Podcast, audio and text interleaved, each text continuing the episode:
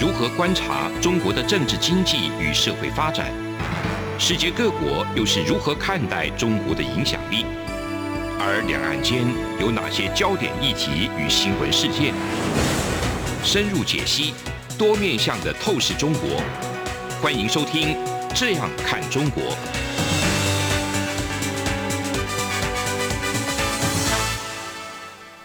各位听众朋友，大家好，这里是央广的《这样看中国》，我是富察，我旁边是张正，我是张正，大家好。Okay. 我们上次我们预告说我们要讲客家，嗯、客家人，对，所以今天真的就要讲客家人。对，为什么讲客家人呢？其实广东省，我们讲岭南呐、啊，广东今天广东那一带或者广西那一带里边，它其实有主要有三大族群、三大文化区。嗯、以广东为例好了，就是我们上次讲过潮汕嘛，潮汕是最东边，潮汕最东边接近福建那边，对，他是闽南人把脚伸伸进来了嘛，嗯、对不对？然后呢，那广东的广州那个珠江三角洲那一带，一定都是讲粤语区的所谓的广府人嘛，嗯、广东话，广东话嘛。嗯、我们今天讲广东人，广东话通常都指的是那个人居多，嗯，但是那个广东的北部跟东部、东北部那一点，那是什么人呢？就是客家人。所谓呃，客家人就是南岭，南岭的山上。对，所以我我很好奇，那广东东部的客家人会觉得自己是广东人吗？是。那在东部的潮汕人，他们谈起来，他们认为自己是潮汕人，潮汕，他们的广东不会说自己是广东人，他们的广东认同会弱，会弱一些。嗯，对，因为我们像比如像呃东南亚，对，你说哪里人？潮州人是。泉州人、漳州人，哎，他其实不是用这么大的省在分的。对对，而且广东和这也是后来跟你聊聊聊，我才比较意识到，有所谓广府人和客家人和潮汕人，他的语言其实是完全是三种语言哦，对啊，是三种独立的语言，在这个语系当中，它是分被视为是这个汉语系下面三种并列关系的语系，就是客家话、广府话。就是粤语跟这个闽闽语、闽南闽南话，他们是三种平行的、互不隶属的语言。所以其实广东的语言化区就是分三大块嘛。那我们今天讲客家，讲客家人。那客家话、客家人，他们在广东主要就分布在我们讲就是粤北跟粤东嘛，靠近南岭那一带。那这是我们觉得是从广东省内部看说啊，那北边都是归客家人讲哈。可是你如果把镜头往往上往高处拉，你往放大远看，你会发现更不是嘛。客家人是完全是辐射。这边是在广东境内是客家人，嗯，到到那个福建的这个西北部也是客家人，嗯，然后江西的这个东南部也是客家人，所以客家人实际上是在三个省的交界的南岭那一带，整个盘踞在那边的。盘踞，对，它是被拆拆掉，拆到三个省里面去。你是说对，没错。你说用如果用三个省来分，它呃被三个省给拆分了，嗯，那我们就可以假设说，那为什么不建立一个客家省呢？嗯，如果建立一个客家省，把这个三个省各割出一块的话，嗯、然后在南岭那一带建立一个客家省，那他们可能就会建国了。呃，OK，就像瑞士一样哈，你看瑞士其实就是一个山地国嘛，就是如果客家省哈 或客家国这个概念是存在的话，嗯、它就是一个山地概念，所以客家人还是这个很很有这个勇武传统的，嗯，因为跟山地的性格有关系，嗯，哦，这就是我们今天讲客家人，他其实是分布在整个南岭的那个地带，划在广东部分，我们叫粤叫粤北。对，所以平原地区可能是广东人占走了，对，然后有到山坡地区就变成了客家人。客家人，对。那我今天想跟大家讲的第一个概念就是说，其实我们讲客家，现在叫客家人，可是他们其实原来在这个呃，原来他们这个在地理范围当中，他们也不叫客家人，就是在不同的时代跟不同的人群对这个这批客家人的称呼，最早其实叫做粤东人。嗯哼，粤就是广东的粤嘛，东，东就是东边的人。嗯，粤东跟闽南其实是同样的一个组词结构，嗯，对不对？你说你是闽南人，你讲闽南语；他说我是粤东人，我讲粤东语。所以，如果我们不用客家的概念思考，啊、我们用粤东的概念思考，它是成立的。嗯哼。那所以你会看到是说，在台湾日治时代，台湾那么多客家人，对不对？嗯、那请问我们在日治时代时候，也就是一九四五年以前的时候，请问台湾有客家人吗？答案没有。也也不能说，也说也有，就是说这些客家人没有被称为客家人，对他们自己是说哦，我们是客人哈，是客户、嗯、或者是客家啊。啊但是呢，在日本政府的户籍管理当中，他们被称为叫粤东人，嗯哼，他们被称为粤籍或粤东人。那他们讲的语叫粤东语，所以在当时日本政府的眼中，有闽南人，有粤东人，没有闽客。那同样，但是民间他们这些批人认为自己是客人，嗯，啊，是客客户跟客人，这个是同时存在的。所以我会说，客家人实际上是，呃，是后来再被建构出来一个大的概念。然后这个概念被建构成功以后呢，就淹没了他这个粤东，嗯，这个身份，可以这么说。那为什么我这样讲呢？你因为你看哈，台湾的这个客家人啊，也是来自于粤东。没错，嗯对就来自于岭南。在今天中国大陆内部的客家人也是来自于那里哦，都来。所以你看，他他如果移到这个广东的西部，就靠近广西那边，嗯、或者移到广西境内的话呢，他说他们这些人叫新民新民人，他们当地称这个叫新民，新住民就是新住民呢、啊。对，然后你讲的话叫新民话，嗯，所以他们没有说他你讲客家话，他们叫新民哦。嗯，然后同同样这个，他们如果移移民到这个广东南部的呃这个广州那一带哈，他们被称为叫客姓或客家啊，所以他会这这批人呢，他移到不同地方，他们那个原住民对这个新住民的称呼 是不同的，嗯，但是不管怎么样，他们都是客，嗯，就好像说你的身份，你在一九五零年代六零年代对台湾而言你是客，嗯，对吧？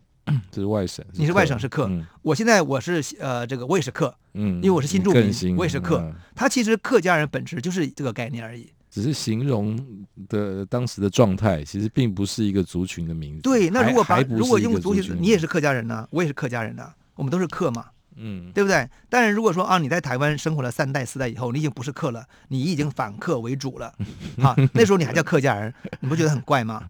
所以这个很有趣。所以我会觉得是说这个问题就是很值得讨论了。嗯、那我们再总结一下哈，就是说生活在粤东哈岭南或粤北岭南这批人，他们原来都被称为叫粤东人。嗯啊，就是他们就是粤东人，就是粤就是广东东部的广东呃广广东北部的人。他们那个在清代的时期，原因有政治原因，有经济开发原因，人口增加原因，很多原因。他们往四处去迁去迁移时候呢，一部分人迁移到了今天的广州广府，就是广州那一带。嗯，然后。一部分人还往继续迁到了台湾，嗯，一部分人到了广西，嗯，还有一部分人到了四川，啊，到四川，所以今天四川也遗留非常多的这个所谓客家人，他们讲的话，你跟台湾的客家话之间是可以相通的，嗯，因为从清代到现在也就只有三百年而已嘛，三四百年而已嘛，所以他们这些这批人呢，其实他们都是粤东人，然后他们现在都被建构成客家人，大致是 我想讲的是这个概念，啊，都是是往外扩散的一个结果。那我觉得他们到底跟中原有没有关系呢？那是下一段要讲的。对，不过不过我刚刚有一个问题是，这个地方的人干嘛这么这么能跑啊？就一直到外面去当客人。因为东南亚也非常多客家人啊。啊，这个很简单。我觉得第一个原因就是说，因为岭南那个地方哈，它还是山地地形，它里面的河谷平原是很少的。嗯、对，所以所以人口增长，人口的增长所造成的经济压力，那它的就应该说它人口增长增长的很快，地方负荷不了，所以大家拼命往外跑。啊，这一定是这样。你想想看，同样平原地区的人口增长是可以可以复合的，为什么呢？因为你的土地耕种，你可以住住更多人。可，可是你山区如果突然暴增的话，你就没办法了。你今天那个台湾的那个平林那个里边那个地方，嗯、它可能就只能住这个，比如说就是呃几百人而已。嗯、它如果突然变成了上万人的话，里边就住不下去了，它的资源供给就会出现问题。嗯，所以这批人一定要离开这个平林到台北。可是台北盆地呢，因为交通关系，因为物流关系，因为商贸关系，它可以容纳更多人口，是这个原因。好，所以这就是为什么客家人是作为山地民族，他们必须往外迁移的啊、呃、一个解释。但是客家人他后来就变成一个非常古老的民族，他们可以跟 遥远的中原之间建立一个非常这个久远的关系哈。这个说法是怎么来的呢？就是我们在下一段会将会跟大家来分享的主题。从两岸、国际、历史、文化与财经等角度透视中国的《这样看中国》节目，每周一到周五晚间九点三十分到十点在中央广播电台播出。如果您对《这样看中国》节目有任何收听想法或意见，欢迎寄信到台北市北安路五十五号，也可以透过电子邮件的方式。节目有两个信箱：二零二零 at。r t i 点 o r g 点 t w，或是二零二零零二零三 n e w s at gmail.com。再次谢谢听众朋友们的收听与支持，请持续锁定每周一到周五晚间九点三十分到十点播出的《这样看中国》节目。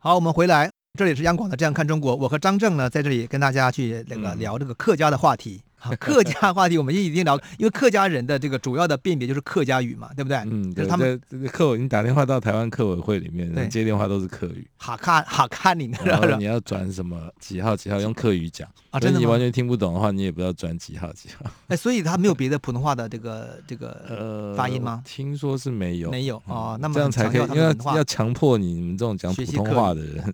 对对，像我这种人就很痛苦了。对，好，那可是客家话这个语言系数哈，它怎么形成的话，它其实在一九二零年代，今天正好前一百年哈，它还属于赣语或鄂语呃和粤语啊哈，就是说在一九二零年代是没有客语这个说法的啊，真的啊，它这个语言在语言系数的分类当中，那明明讲的话是不一样的，对，所以他们被分为江西的那个话哈，江西话跟广东话里面当当去了。那他们认为这个语言族群是从畲族啊、百越啊族群中演变过来的，嗯、但是当时有一个国民党文化体系的一个学者叫罗香林，嗯、啊，他是自认是客家人，他这个认为这个解释不对，他在一九三三年就出版一本书叫《客家研究导论》，嗯，那这本书是奠定了属于客家民系的开山之作。嗯、开山之作。对，一九三三年是什么什什么年代？我们想看，一九三三年是这个国民政府啊，在日本入侵之下。透过日本这个敌人来建构中华民族的年代啊，所以一九三零年代不光是这个罗香林呐，罗香林他在谈客家概念，同时像那个台大校长傅斯年也在谈东北跟满洲的概念。嗯哼，他认为说没有没有满洲，只有东北。嗯，因为满洲是日本人为了入侵这个东北所形塑的一个概念。那所以我们应该证明那叫叫叫中国东北。那同样的这个罗香林他说我们客家哦，他说我们客家人是什么呢？是汉语汉族当中第一个系统分明的、富有忠义思想和民族意识的民系。嗯，我们客家民系是因为受到中国边疆少数民族的侵扰影响，逐渐从中原辗转到中国南方来的。我们自认为是中原最纯正的汉人后裔。他是什么概念呢？他概念背后就是说这个。你日本人，你是少数民族入侵我们中国了，嗯、那我们客家人反对你们，保护这个中国古老文化。嗯、他其实是在这样一个大背景之下来建构客家的，所以这个建构是不是蒋介石就很满意？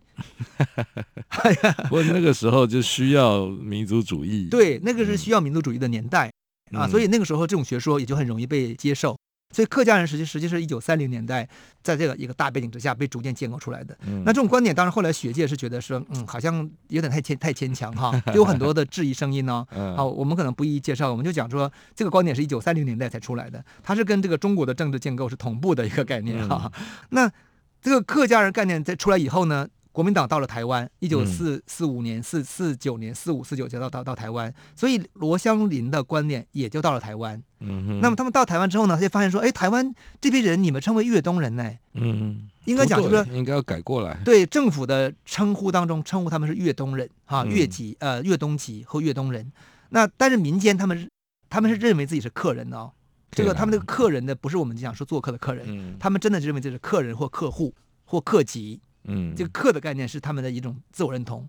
我们一会儿讲说这个客是怎么来的哈，但总而言之，他就是客人。嗯，所以从国府来台之后呢，台湾原来在政府观念当中的粤粤东籍跟粤东人跟粤东语，然后就逐渐的变成了客家人跟客家语。这么是这个过程，可能大家要讲一下。但是这个说法到一九九零年代才被台湾人广泛接受，其实很晚哦。这个我想你张正，你可以想想你自己的你的记忆。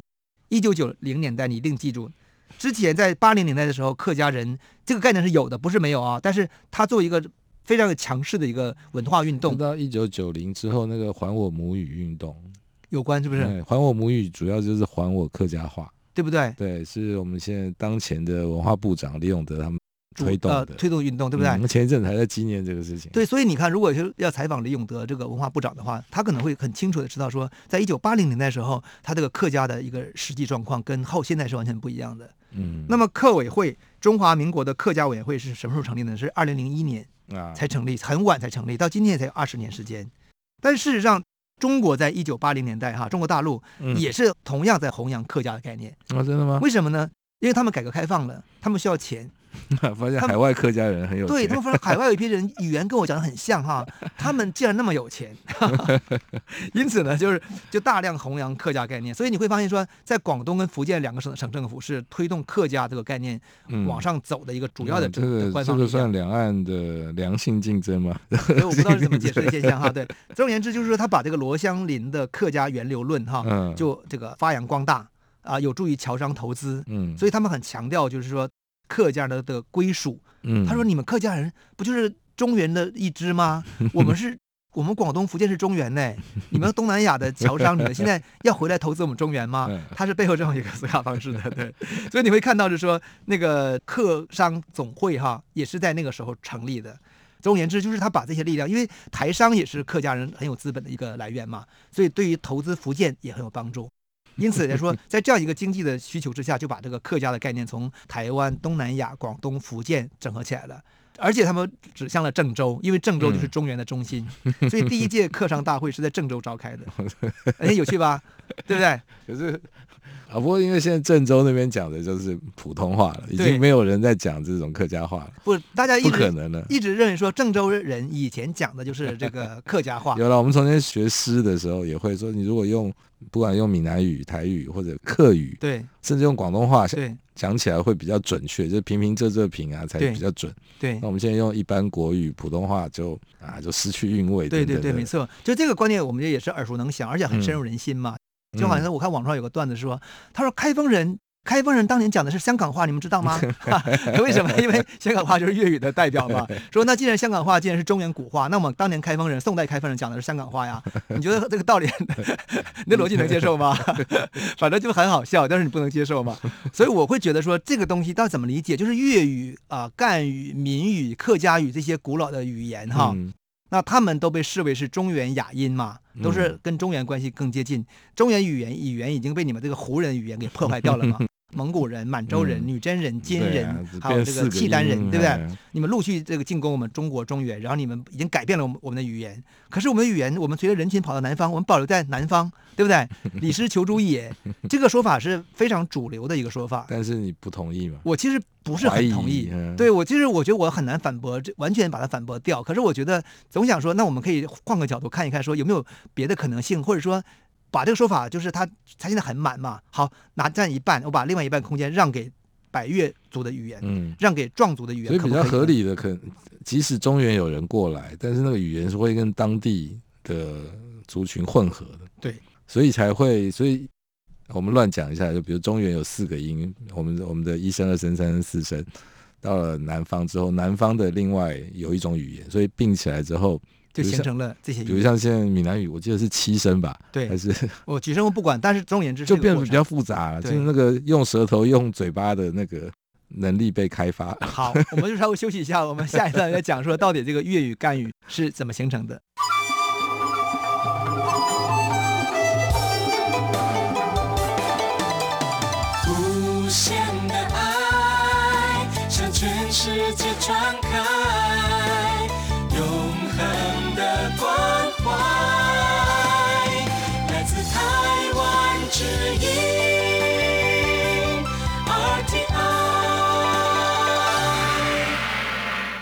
好，我们回来继续讲客家人的来源到底是不是中原呢？啊，这个说法其实最早呢是在乾隆年代的一个广东学者叫徐旭曾，嗯，他提出的说法。他有本书叫《丰湖杂记》，因为他当时在这个丰湖书院当山长。啊，就当时那个明清时期有很多书院嘛，当当当山长。那这个丰湖书院在哪儿？在惠州。惠州就是今天客家人、广东客家的一个大本营，惠州、梅州那一带。往粤东走，在粤广东东边，就粤东人、粤东的地区。那他当时针对有很多土客争斗。所谓土客争斗，这个土是什么呢？土著，土著就是今天的讲那个，就是就是广府人，讲粤语的人啊。好，这个土不是不是原住民的哈，不是对 土客争斗，客呢就是所谓客家人。嗯，那这个客家人当时他们指的是他们是作为新来的客人，他们还没有变成当地的主人的时候，叫土客争斗。那他向学生解释说，到底怎么来解释这个土客争斗的事情？然后呢，他就跟学生说，他说你千万不要小瞧我们这个客的这个身份，我们其实来源更久。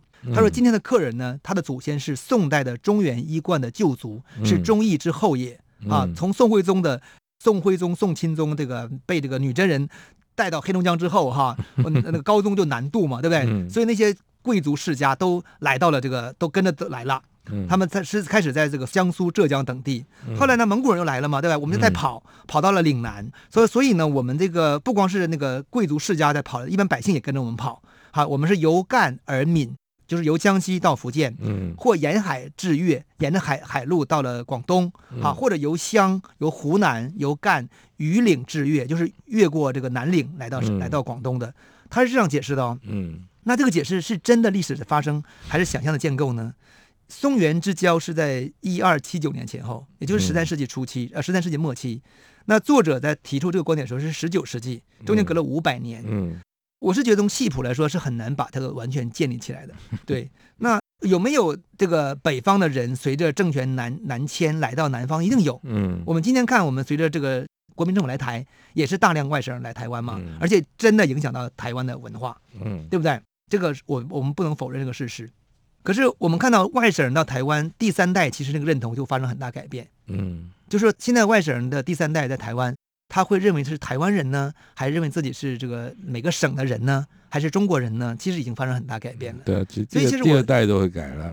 对，第二代，我觉得第二代还还会保留一些记忆。第二代会受上一代影响，第三代其实对，就非常本地化了。那五百年至少是八代十代都有了。也就是说，你这个情况下，你还。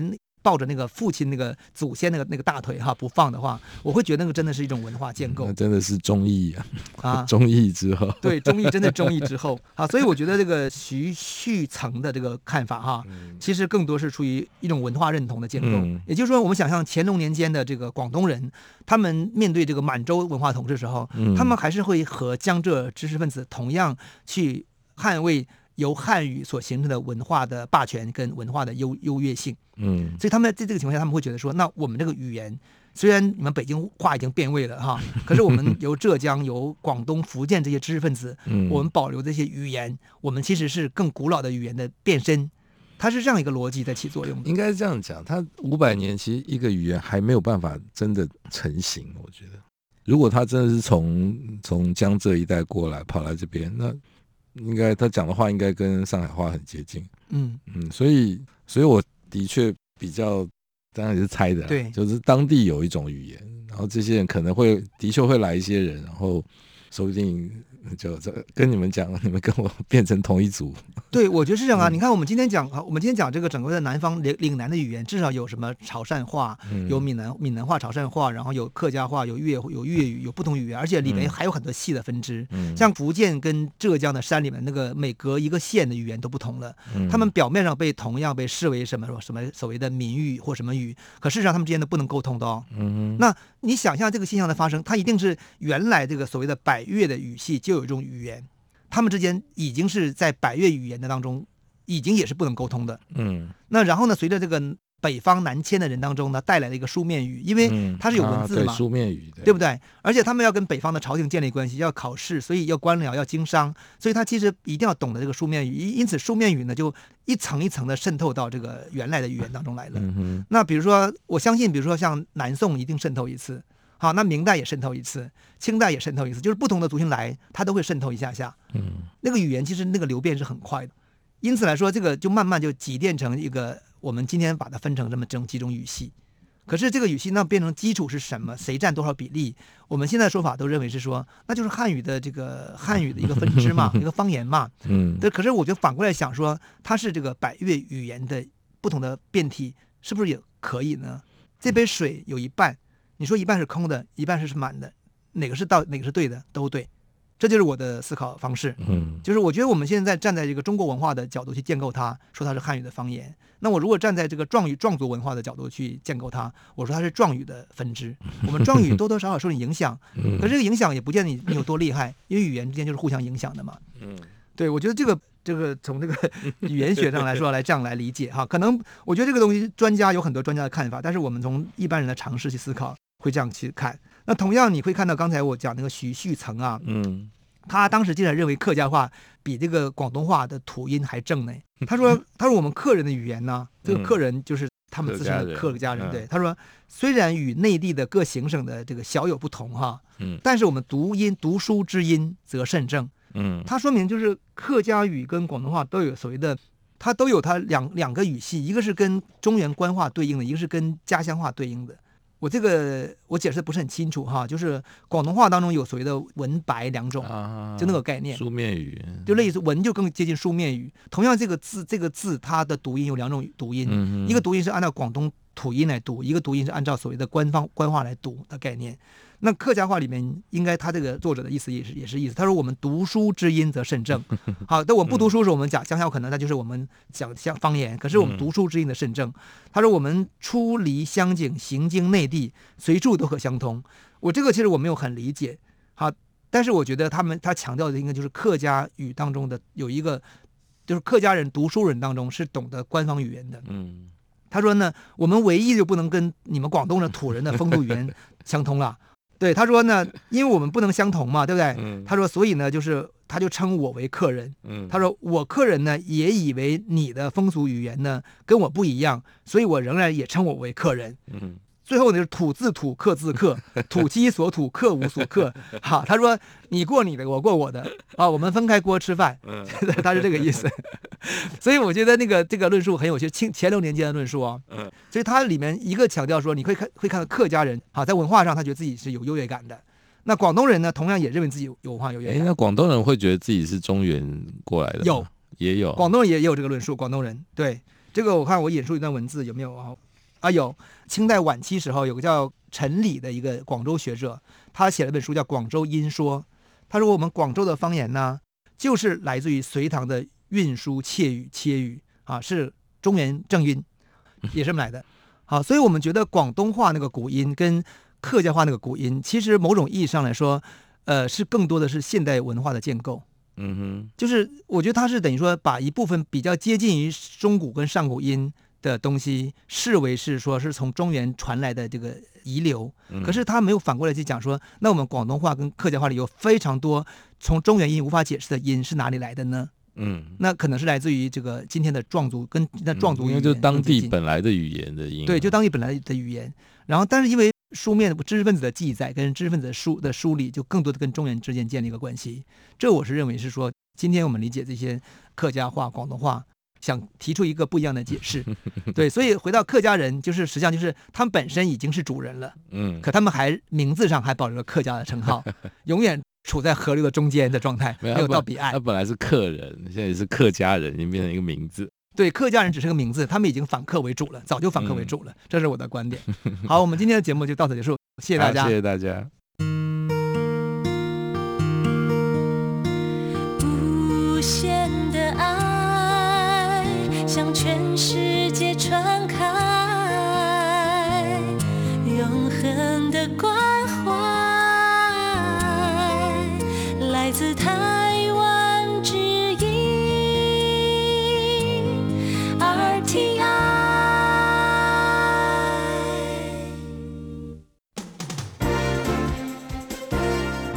从两岸、国际、历史、文化与财经等角度透视中国的。这样看中国节目，每周一到周五晚间九点三十分到十点，在中央广播电台播出。如果您对这样看中国节目有任何收听想法或意见，欢迎寄信到台北市北安路五十五号，也可以透过电子邮件的方式。节目有两个信箱：二零二零 at rti 点 org 点 tw，或是。二零二零零二零三 news at gmail.com。再次谢谢听众朋友们的收听与支持，请持续锁定每周一到周五晚间九点三十分到十点播出的《这样看中国》节目。